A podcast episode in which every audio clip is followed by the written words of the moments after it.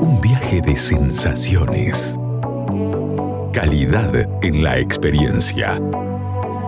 Es momento de sentir el mundo del vino y otros placeres. Esto es Red, red wine. Tope de Gama It's up to con la sommelier Carolina Pavisevich y el licenciado Alejandro Abraham. De Gama por Aries.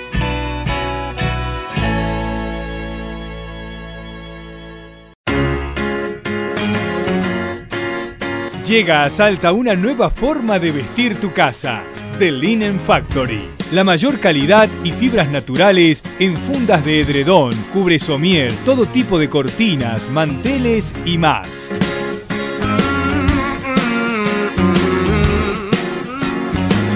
The Linen Factory.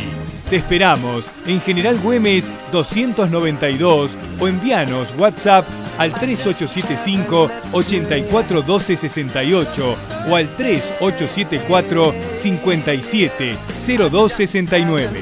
Sure, yeah. The Linen Factory.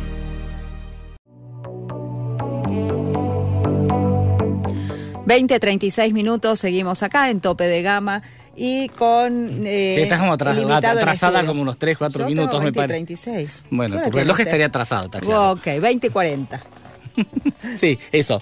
Aquí, Ok. bueno, estamos ahora con Andrés Gutiérrez, eh, abogado, winemaker o no, no lo sabemos. eh, Estudiante avanzado de sommelier. Sí, de sommelier también. Y bueno, propietario de la de uno de los propietarios de la bodega Gutiérrez Narona. Así que sí, vamos por ahí. ¿Cómo anda Andrés? Hola Andrés, Bueno, bienvenido. gracias por la invitación y bueno, lo, lo bueno es que ya nos conocemos de antes, así que no, sí, sí, no- claro. sí, Ahí- va a ser más amena la charla. eh, Nos ahorramos tantas presentaciones. Sí, sí, Ya claro. nos conocemos. Ya cuando tomaste ya varios cata, ya hicimos Sí, cata. hicimos varias catas juntos, entonces. Sí, así. Sí, totalmente. Yo he viajado con él.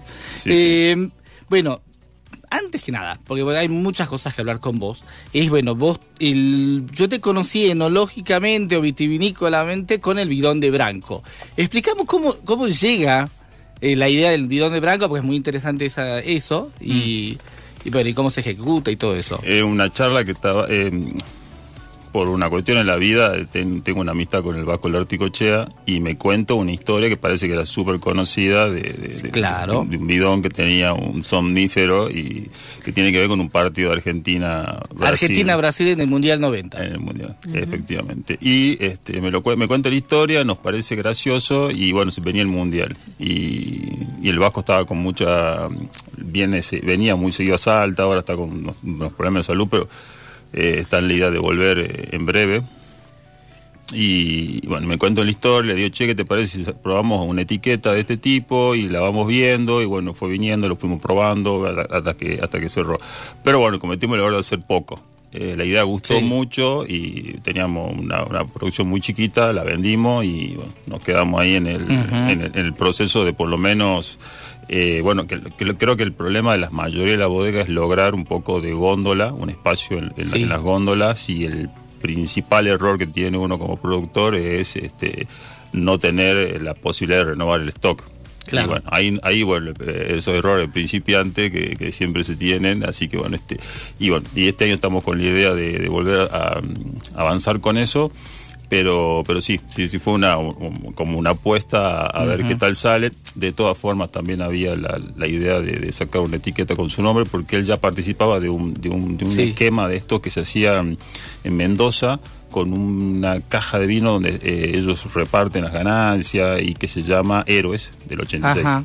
Ah, sí. Eh, bueno, eh, ese, Sí, ese sí. mo- ese modelo está, está, eh, está bueno, pero bueno, evidentemente quedó atrasado porque ya ahora están los héroes del, del- de la última Copa del Mundo, así que bueno, quedaron ahí en el, en el aire. Claro. Bueno, ¿y los varietales de bidón de Branco presentables? Malbec joven y un torrontés dulce natural que no sé por qué a la gente le gusta mucho y se vende. de Siempre hay que tenerlo en la Sí, bodega, No, no, no. dicen, ¿no? No es el- vino que, que- que a mí me, me- me- me gusta, pero está es como que tiene. Y la idea era sacar un vino bueno, bonito y barato. Bueno, eh, vos sabés que en la entrevista del lunes yo lo hablaba justo con Emiliano Rico, ¿no? De Viña Alta, y que es lo que le preguntaba yo a él, ¿cuál es la importancia de tener un vino dulce en el portfolio? Porque el vino dulce vende, Sí.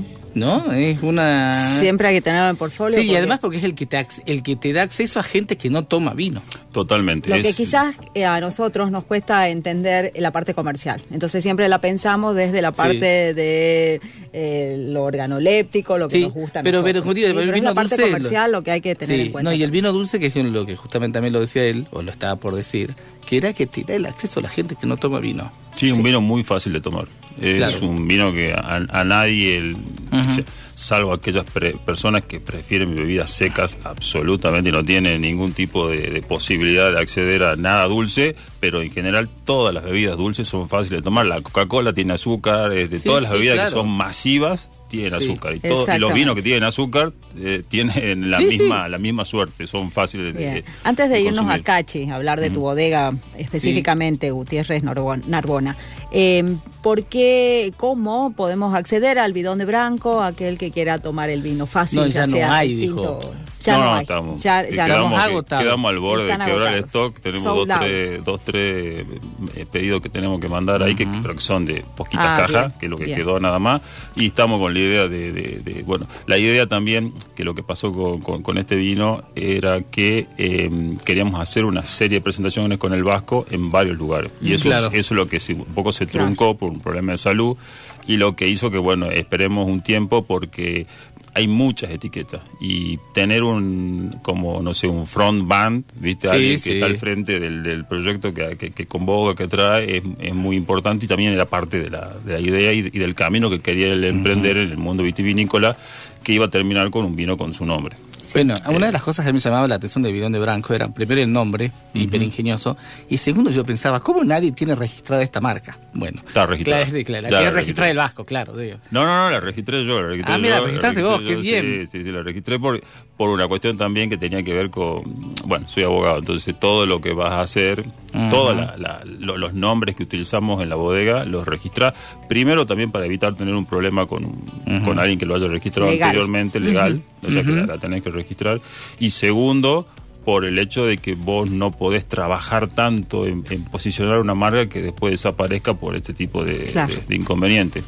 El, el Vasco tiene otras marcas también con, con procesos de que eh, todavía no, no- como no las, no las publicitamos, todavía no hicimos los registros, pero sí, sí hay un par de, de ideas más dando vuelta eh, sobre eso. Pero bueno, es, es, eh, esa idea es hacer un vino bueno, bonito, barato, eh, lo más popular posible y que, bueno, que lo que veníamos charlando antes de, de la entrevista es prácticamente hoy imposible porque el, el- el costo de los productos de- relacionados al vino es tan altísimo y hoy ya no encontrás un vino que reúne esas características que no sea de muy muy baja y menos salteño porque salta evidentemente no, claro. parte de un, de un piso de precio mucho más alto que Mendoza, San Juan, en fin. Bueno, yo lo hablaba el lunes, ¿no? Que decía, hay un vino eh, que yo lo compraba a 3 mil pesos hace 6 meses. 3 mil. Y, Y hoy ahora está a te 11 sale mil. 11. 11. Bueno, Claro. Entonces sí. mm, una pequeña muestra de la inflación claro, de nuestra una- Argentina. Sí, sí. Así que estamos reforzando lo que estás diciendo, digamos. Sí, Y- to- todos lo sufrimos a eso, Eh. ¿no? Creo que nosotros lo que tomamos vino Ah. lo sufrimos mucho eso. Sí, sí, recurrimos como nunca a la cava. Que uno Sí, tiene, sí. A, a todo lo que uno tiene guardado. Bueno. Bueno. yo sí tengo algo guardado por ahí. Sí, sí, lo sé. Bueno, ahora sí nos vamos a Cachi. Y Dale. quería saber, primero que nada, si ya estás en época de vendimia, si Sí. estás por empezarla, si Sí, la sí, empezaste y qué estarías sacando. Eh, tendríamos que ya haber empezado la vendimia, pero estuvo lloviendo todos estos días en Ah. Cachi. Eh, fueron así como cinco o seis días seguidos de lluvia. Igual que en Capital. Igual en Capital. Raro porque allá llueve menos, pero como que se concentró todo en el, en el Alto Valle. Hubo al principio de la temporada este, un momento de alerta total porque no había agua. Eh, el único Pero sin granizo fue. No, no hubo granizo, no hubo heladas tardías, que el año pasado sí hubo, hubieron esas dos cosas, pero sí faltó agua. Eh, el, el calchaquí venía muy, muy, muy, muy desprovisto y después empezó a llover en- más arriba, pero Sí. eso eh, le sirve a las bodegas que están del otro lado del, del río. Yo estoy de, de- de- de otro lugar, pero eh, sorteamos eso, lo fuimos avanzando y no, nos permitió ahora ya tener por eh, más o menos la previsión que tenemos es eh, hacer la vendimia la semana que viene.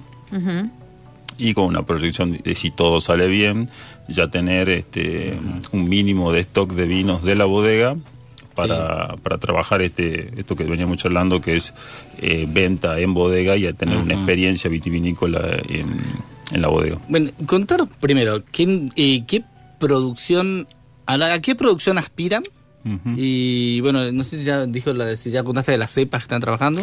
Ahora Malbec y estamos con un poco de Torrontés, que está, pero eso ya lo tenemos fuera de lo que es el- la, la- la- la bodega, lo, lo tenemos más en, en, en Seclantas. Ajá. Y bueno, contanos porque vos estábamos hablando justo fuera del aire. Eh, que bueno, que en realidad el enfoque mayor es a, a primero la marca. Y explicarnos por qué el nombre. Y segundo, que vos hablabas que el enfoque mayor es al enoturismo, no tanto a la, a la venta de vino en góndola, por decirlo de alguna manera. Sí, porque el tamaño es mu- de la bodega es muy chico. Hoy para competir en, en- con, por un espacio en góndola en grandes Sí. superficies te piden un nivel de producción muy alto y, un- y un- y- y la posibilidad Sí. de reponer en la me- a- conforme la demanda. Claro. Y no es la idea. También perdés mucho en, en cuanto a la reventa. O sea que si salís de Salta, Sí, sí. ya, ya implica transporte, Claro. revendedores y se encarece mucho el precio. Y yo tengo la idea de, de- de- de que el vino siempre tiene que ser una experiencia. Y, y la idea del, de, que sea una experiencia también está relacionada al hecho de que si hay una cosa que no, no, no, no me termina de cerrar es eh, que te den el vino y que no esté acompañado de una comida o de que no haya un maridaje hecho por un sommelier que se ha tomado el trabajo de, de poner en valor eh, toda la experiencia. Eh, y lo vemos siempre, o sea, a veces te, te ofrecen un vino en una copa que tiene olor o está caliente, y es- errores que, que- que- que- que la verdad van en contra del, del, Sí, sí, del claro. producto. Y él, una de las formas también, eh, quizás más adelante, porque eso también lo veníamos charlando en el corte, la idea, bueno, cuento con un par de, de- de inversores externos, es ampliar la superficie de, de plantación y ahí tal vez sí un poco ampliar la pero ahora por el volumen y por la por el tratamiento que le queremos dar al producto la idea es tratar de, de generar un, eh, una experiencia en bodega y es no dejas una bodega familiar o sea que tampoco podemos ir a un mercado más grande porque no, no, no tendríamos la, la producción y tampoco la idea no Claro. El nombre, ah mi apellido y el apellido de mi esposo así que no no, no hubo mucho Ajá. no hubo mucho Se pega, este, bien, pega bien. no, no, pero el del, el del vino. Ah el vino No, la zona esa se llama Quipón Ajá. es el ingreso a Cachi antes de, de cruzar el puente. Esa zona se llama El Ah, Quipón. Y el vino se va a llamar también como la zona. mm, eh, nos gustó la musicalidad del nombre. Tuvimos, este, quisimos averiguar qué significa y tiene muchas acepciones como vasija grande y a- la otra no sé qué significa, pero es todo lo contrario. O sea, eh, Sí. eh, nos quedamos con la musicalidad y con la, con la idea del lugar y que también tiene que ver un poco con, con- con lo que queremos hacer ahí. Eh, estuvimos trabajando mucho este verano también con un poco de lo que era la... porque hay unos mo- molinos ahí, ahí se, muele mucho el Sí. mayor productor de, de- de pimentón dulce del país. Claro. Eh, Entonces hay muchos molinos, estuvimos moliendo un poco de, de, de, de moste, de, de, de cáscara seca de, uva, para explicar que la gente lo entienda. Ya el- Sí. Hicimos harina con, con lo, con lo que quedó de la, de la Harina. prensa. Y harina de Malbec. Está, está de Sí. moda, la vimos Sí, ahí. sí, harina de Malbec. Claro. Y las mezclamos un poco con pan y vimos qué tal marida con, con, con el vino. Ah, Estamos también trabajando con, con un poco de charcutería, que la hago yo siempre en mi casa, la, hago siempre. Trabajando un poco con lo que es el pimentón dulce de allá y también el- la, la pimienta rosa, viste que es el- Sí. la, Sí. la- la fruta del, del molle que allá madura bastante bien, tiene ese colorcito que, que gusta. Un poco también para ir, ir empezando a trabajar con, con productos locales, eh, para hacer el maridaje, Para de- maridaje de regional. proximidad. Sí. Eh, que- Ah, mira. ¿Querés encontrar los mejores vinos de Salta a precio de bodega? Cafayate Wines.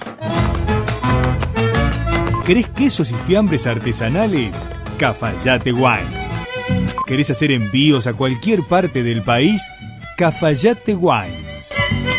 ¿Querés productos regionales gourmet, escabeches y salsas deshidratadas con ingredientes autóctonos? Por supuesto, Cafayate Wines. En Caseros, esquina de Anfunes, frente a la iglesia San Francisco. Y bueno, otra, no sé si, eh, otra cosa que me pareció interesante de lo que estabas hablando era el desafío de hacer un, un emprendimiento no turístico en Cachi pensando en, en, lo que vos decías, ¿no? Vos estabas hablando de que, que tiene un nulo pernocte, ¿no? Sí, muy Cachi, bajo. Muy bajo pernocte. Entonces, ¿cuáles son los, eh, los desafíos que representa eso? Y bueno, eh, lo que lo veníamos charlando, o sea, el, el, gran crecimiento que tiene Cafayate es en Ajá. relación a, a, los servicios que ofrece. Claro. Es decir, mientras más servicio y más cosas hayas para hacer en un lugar, mayor es la, la, la la, la, permanencia de, del turista. Uno llega a un lugar donde no hay muchas cosas para hacer y tampoco se queda mucho tiempo. Eh, Cachi está creciendo, está creciendo uh -huh. mucho, hay muchas inversiones, eh, más que nada en la cuestión hotelera, porque sí. eh, crece uh -huh. un poquito la demanda y ya no hay donde dormir. Y ahora eh, hay muy buena cantidad de, de hoteles. ¿Las rutas cómo están? Siempre ese tramo que estaba en el verano feo, en el verano siempre es un, un ese es otro tema, tema. pero a Cafayate le pasa lo mismo. Yo Ajá. me acuerdo que Cafayate tiene esa, esa parte de la ruta el, el, el que de las conchas que, que, que, siempre se la come el río cuando crece de más claro, y la vuelven sí, a poner por un lado por el otro. Tal el tema con, con Cachi es que si bien eh, no le pasa eso a, a ese nivel, eh, sí se corta la ruta por los que ellos le llaman el, el volcán. Es como ¿viste? esto uh -huh. va cayendo agua y parece que efectivamente lava. Ah, sí. Pero claro. son aludes chiquitos así claro, que, claro, que, van llevando y te Sí. tapan todo y se llevan auto. Mm. Si vos te querés hacer, si querés probar pasar, eh, lo puedes llegar a pasar muy mal. Y eso también, pero son muy pocos, Sí, muy sí, pocos días los que se corta la, la, la- la ruta, pero sí, el acceso es, es complicado. Bueno, de hecho, la lo que es, digamos, ah, la, la cuesta del obispo. Sí. La cuesta del obispo, digamos, para, no es para todo. A ver, hay gente que, el, a ver, que se marea en las cornisas Sí. y toda la Ah, historia. sí, sí, sí. Eh, Cafayate es mucho más simple en ese aspecto con la nueva ruta. En cambio, Cachi, por yo, ejemplo. yo, por ejemplo. Yo tengo, una- yo, yo tengo, por ejemplo, a amigos míos, familiares míos, que no van a Cachi por la cornisa. ¿No? Y es- vos decís, no, qué sé yo, bueno, Yo yo no tengo problema tema. en realidad. Pero bueno, eh, es Pero un- lo solucionás con una la- pastillita. sí, lo que pasa es que manejan. Entonces, como manejan ellos, no, no sé cómo van, digamos, ¿no? Pero Sí. bueno. Igual te digo que la, la cantidad de personas que, Ujú. que, que- que van a, a Cachi es impresionante. Es un lugar idílico. El cam- eh, bueno, que siempre está la discusión, eh, No. ¿qué te gusta más, Cachi o Cafayate? ¿Viste? Pero eh, como que esa discusión está instalada, digamos. Sí, pero- El- sin, sin embargo, creo que a nivel desarrollo, hoy Cafayate está años luz. La verdad que Claro, una- pero a la vez, digamos, el- la falta de desarrollo en Cachi tiene su ventaja al que le gusta la cosa mucho más tranquila, más un poco más desolada, si creo, más, eh, más auténtica. No, por eso, por eso la- la id- el, el- el gran logro también es ese, el hecho Claro. de que no perdió identidad. Todos nos acordamos de, por ejemplo, Humahuaca, lo Sí. que fue el desarme de la, de- del, del pueblo cuando íbamos, no sé, tengo 40 años, pero iba a, lo- a lo- a los 10.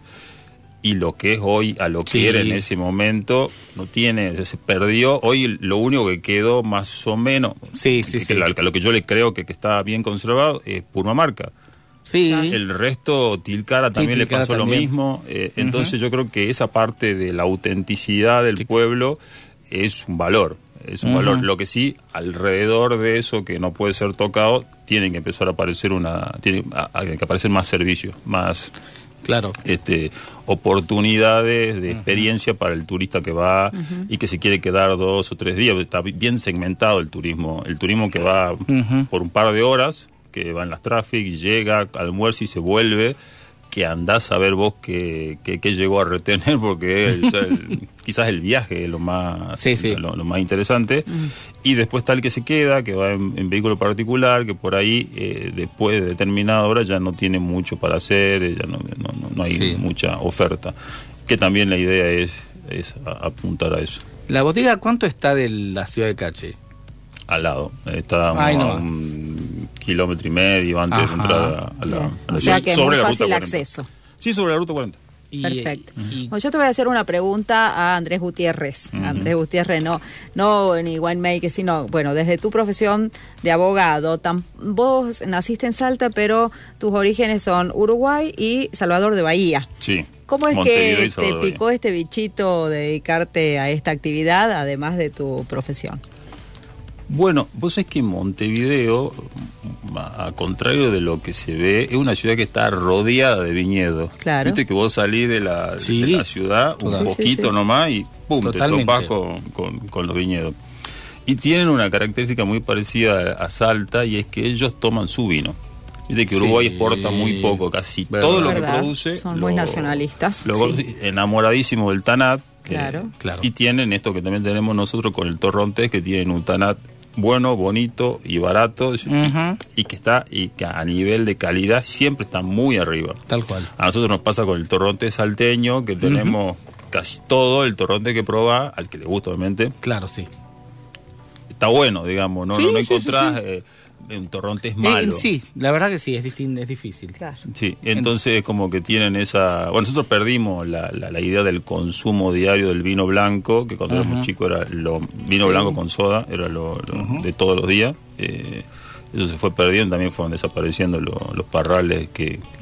Y bueno, aparecieron los, los vinos de otras gamas, pero bueno, también nos- el salteño toma mucho su vino, viste que Claro. como que hay una, una relación.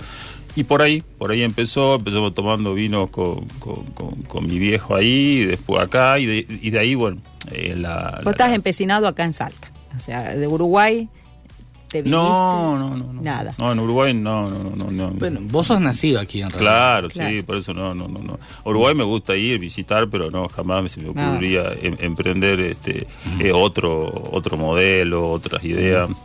Yo creo que, que, que Salta a nivel este, enológico tiene muchísimo margen de crecimiento. No tenemos la desventaja de estar pegados a Mendoza como le pasa a San Juan. Claro.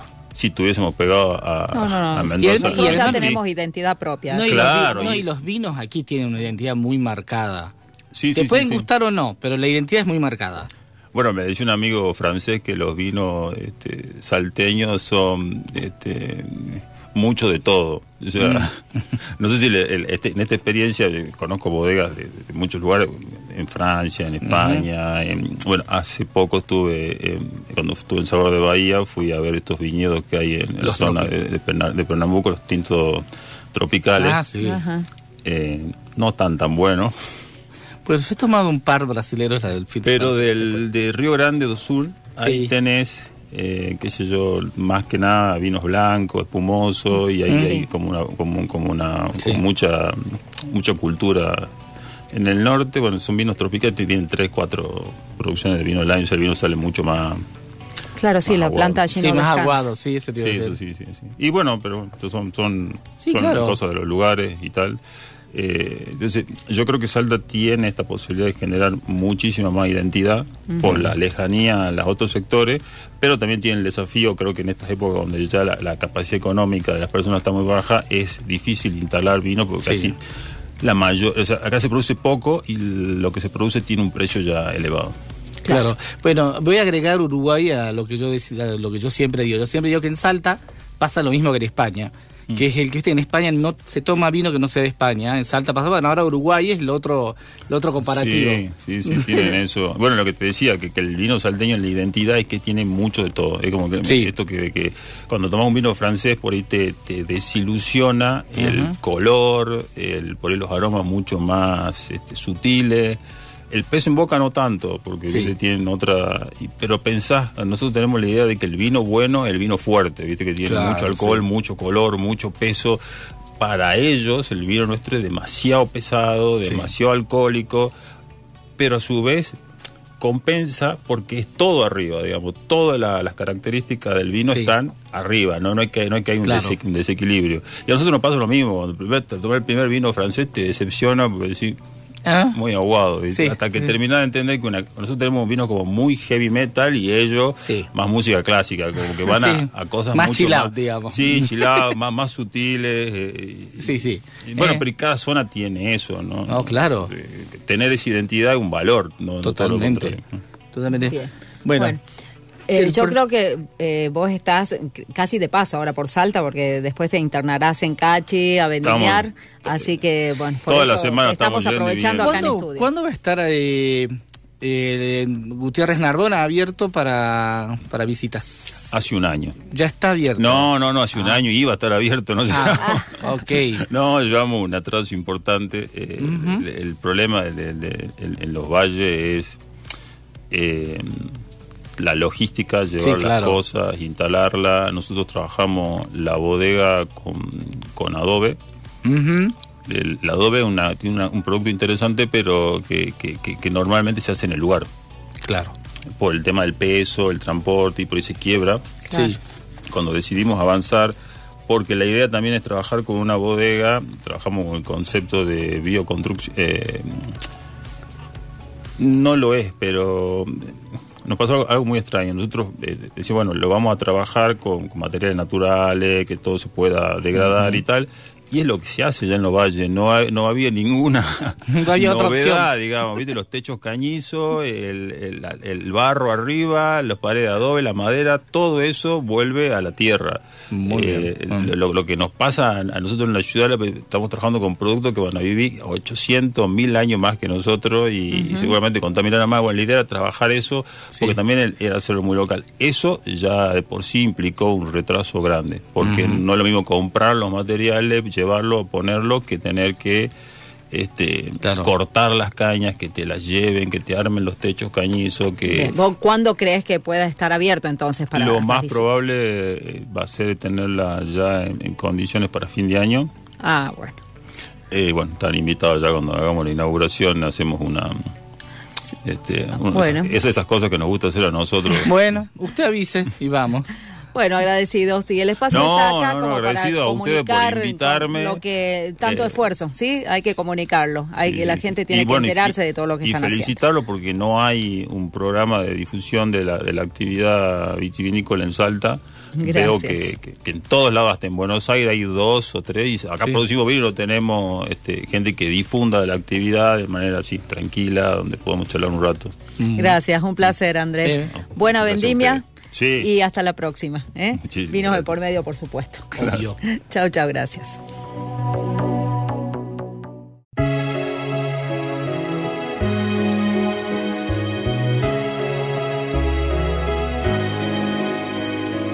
Si querés disfrutar de unas lindas vacaciones en Salta y hospedarte en el mejor lugar de Tres Cerritos, Hotel Aires del Cerro. Con ambientes a estrenar, todo equipado en un estilo minimalista, a metros del shopping y de un importante polo gastronómico. Hotel Aires del Cerro. Conocelo en Instagram o Facebook y haz tu reserva al 3876-057-126 o mail reservas arroba hotelairesdelcerro.com. Hacemos degustaciones de vinos de nuestro Valle Calchaquí, descuentos especiales para wine lovers. Hotel Aires del Cerro.